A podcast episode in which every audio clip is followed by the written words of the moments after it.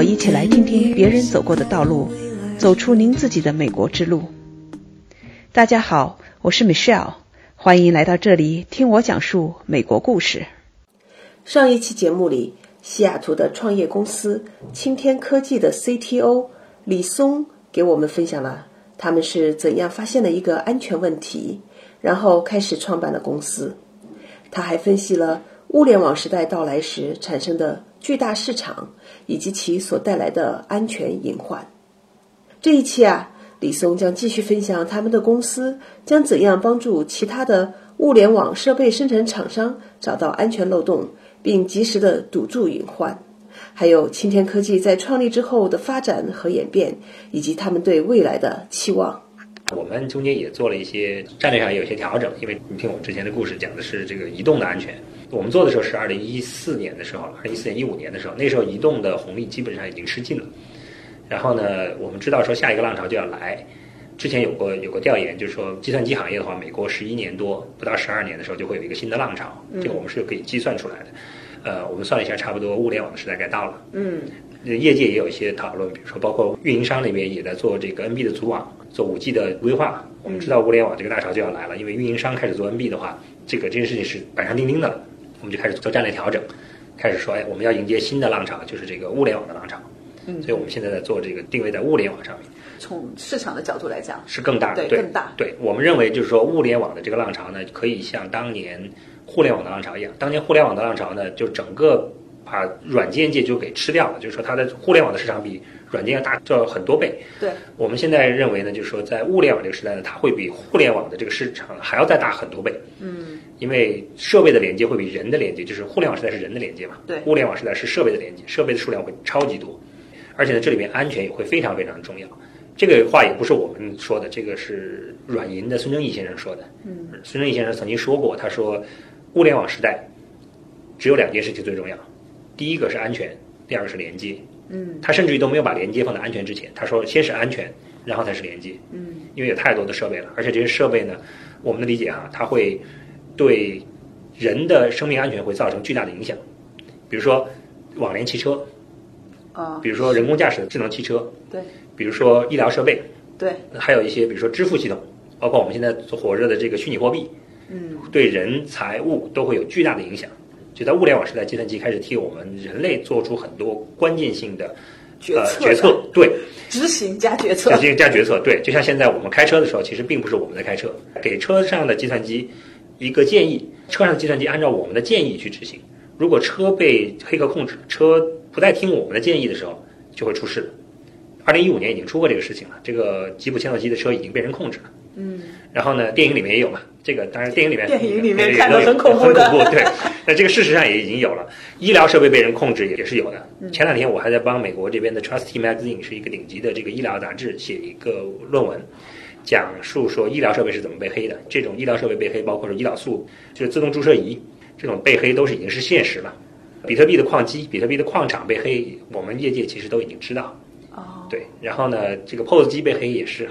正常的事情，对我们来说，只不过是大众现在还不太了解而已。咱们经常听到的，尤其在国内，大家对安全意识还不是特别高。是，手机支付到处都是，是但是这里边漏洞，我不知道现在到底有多大哈。我个人还是挺担心的。对对，手机支付前阵子腾讯和阿里巴巴互相爆出了对方的漏洞，而且这个漏洞是我们知道那个漏洞会在那儿，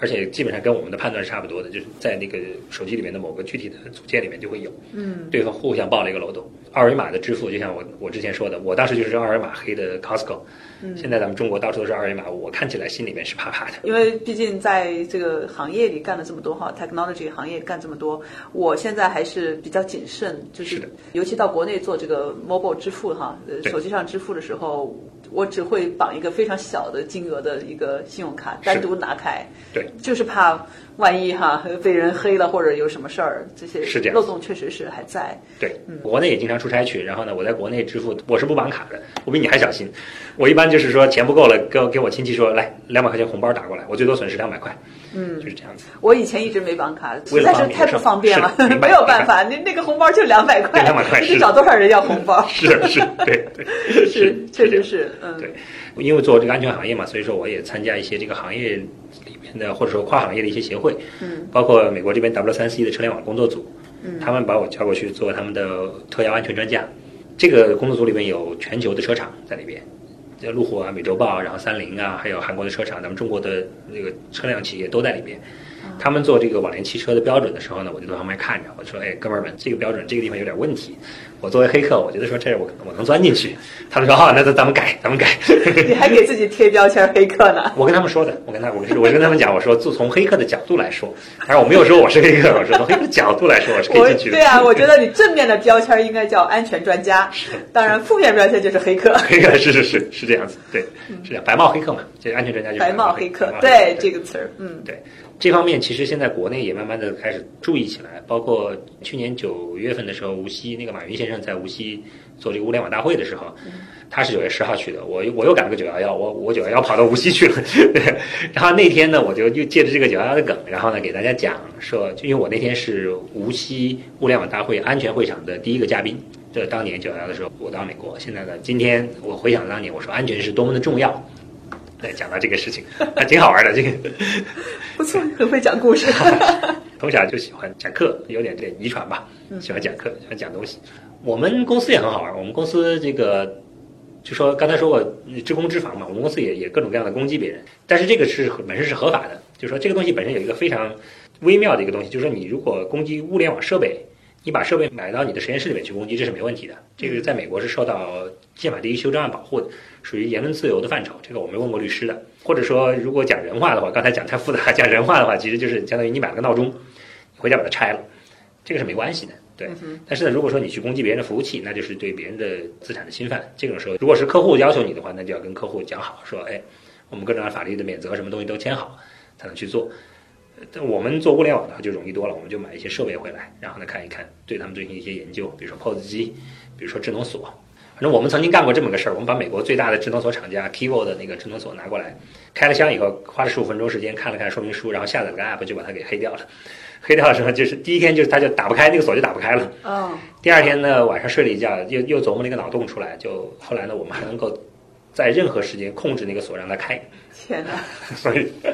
这个事情也是超级好玩的。呃，所以你们研究了这种东西之后，然后你就会告诉厂方你这有漏洞，是的然后你们再去帮他补漏洞吗？你呃你的 model 到底是什么我我们的？business model，对对对，之我们一开始也是这样走的，但是后来我们发现说，这个这种 business model 其实不太能够 scale，就是说不太能够，就说一直发展下去，嗯，不是可持续发展的。按照咱们国内的话，像一小侦探似的。对对对，就是帮别人捅个洞，然后呢，发现说这个漏洞，然后补上了以后，你下次就赚不了钱了嘛。对，而且很多厂商不爱听说你你发现了我一个漏洞，为什么呢？人家做个智能锁，又要操心外壳，又要操心电子设备，又要操心这个上市，然后又要操心制造，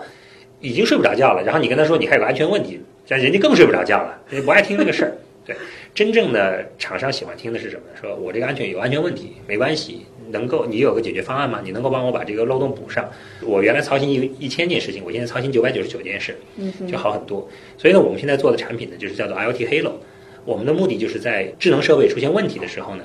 在厂商还没有来得及补上的时候，我们先替他补上。为什么这么说呢？因为厂商要想补一个漏洞啊，周期会非常久，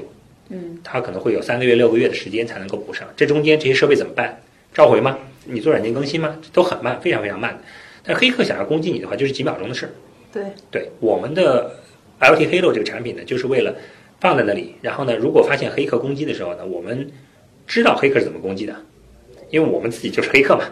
大家都是熟人，就是大家的手法都差不多。我们看着啊，你做这个动作，那我就知道了，招数都是一样的，那我就把你的招数挡住，然后呢，为这个硬件制造厂商呢赢得时间。也就是说，硬件制造厂商他们想把这个设备制造商，他们想把漏洞补住，可能需要说三个月到六个月的时间。嗯哼，我们要把漏洞补住，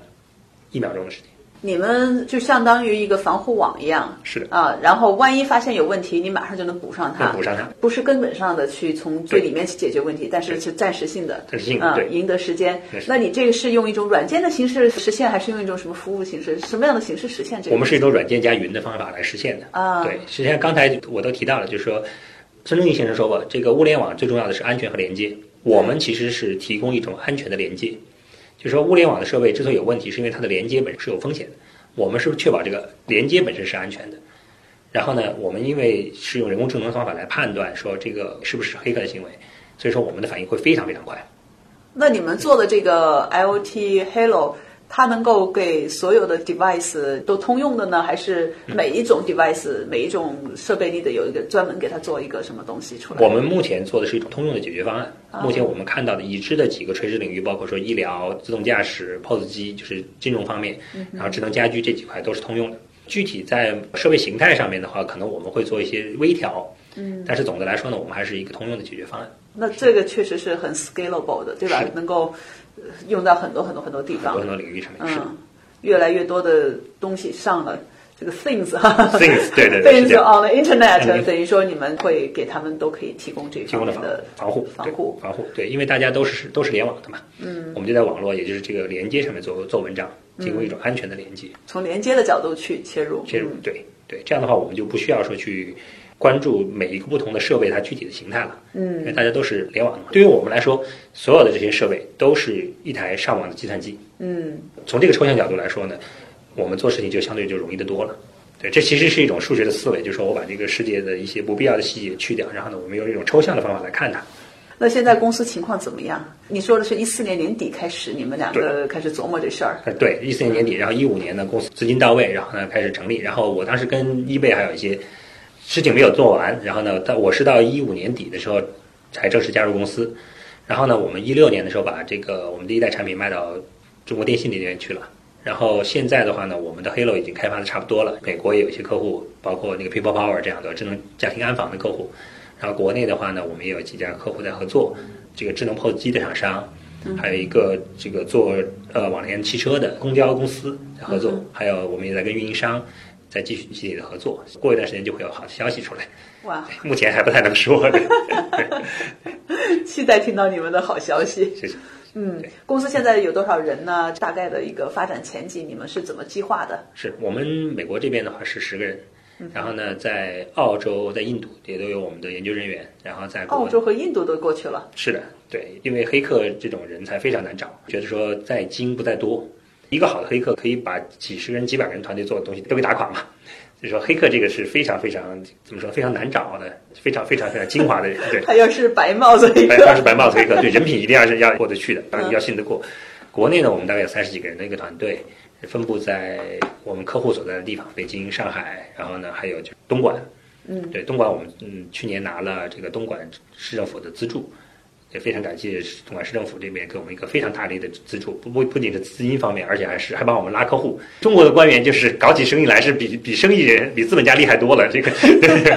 非常非常厉害的。对，不仅有钱，还有客户，还有关系，还有权利。东莞给我们非常大力的支持，所以说今年我们会在东莞大发展。刚才我们还在跟在谈说，那个在东莞招几个人，再招几个非常资深的人，帮我们把产品推进去。将来可能在西南地区，包括成都那边，重成都或者重庆吧，也会有团队在那边做本地的支持，这些都是必须的，因为跟客户要近嘛。太棒了，听起来就很激动。是的，是的，今年会是一个很好玩的年。对，二零一八年应该是物联网元年吧？我觉得是大发展的元年。国内现在也是嘛，国内运营商的 NB 组网已经已经完成了，已经现在可以已经有商用了。然后呢，五 G 现在也是正在如火如荼的在做这个事情，所以说物联网是会大发展的。听你这意思是说，你觉得国内的物联网有可能会走在世界的前列？绝对是的。中国的物联网，对中国的物联网，因为中国其实有几件事情是全世界的其他国家望尘莫及的事情。第一个就是政府推动的三大运营商，这个是全世界都没有的。嗯哼，对，就是说政府说了，你必须运营商，你把这个网络给我覆盖到。在中国任何地方开车、走路，你得手机能覆盖到。然后同样的这个运营商网络会会来支持物联网。第二个呢，就是全世界的电子设备的制造中心就在深圳和东莞这一块，所有的东西，包括美国这边大量的设备，都是设计好以后拿到深圳和东莞去加工的。所以说，物联网的产品，你说到哪去找？华强北，对，你想去华强北，全世界的物联网设备都是华强北来的。物联网嘛，一个是物，一个是网，又有物又有网，这中国是是这个是绝对是全世界其他地方都比不了的。NB 的网在全世界就是唯一一张。然后呢，五 G 的话，中国现在开始已经开始做起来了。然后呢，美国人才明白过来说，哎，我这个五 G 好像应该开始做。美国落后了，美国落后了，对，美国确实落后了。包括它的网络的这个覆盖，因为它是它运营商没有像中国这样不计成本的去铺这个基站。中国的基站其实甚至于都有点重复建设，所以后来会为什么会有铁塔公司嘛？美国呢，这个 coverage 这个覆盖还是有些地方开着开着车还会没信号，这种很无语。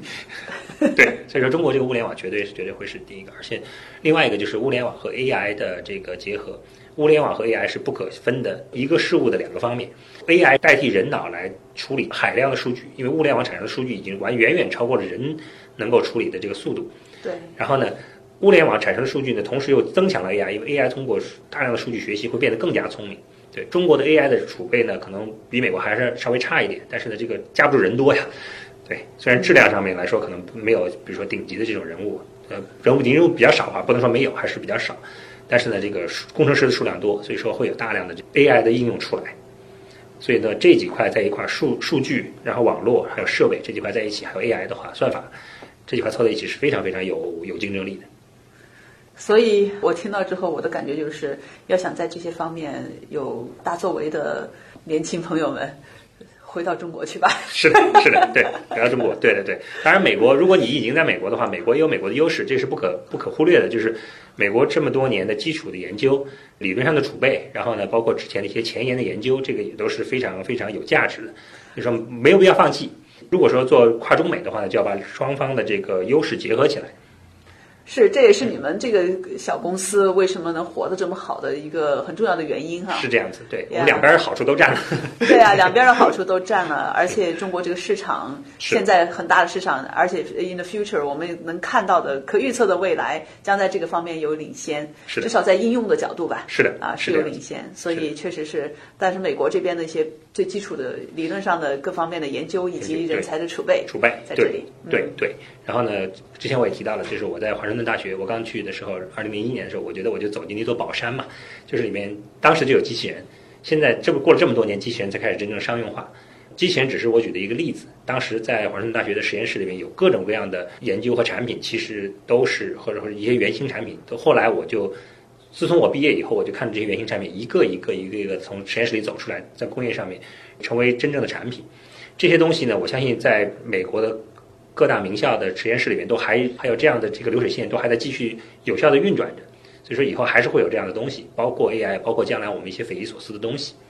好，谢谢你，也祝我们的公司越走越好，而且我希望再过一段时间听到你们说的好消息哈。谢谢，那我们一定要努力工作。好，谢谢。好。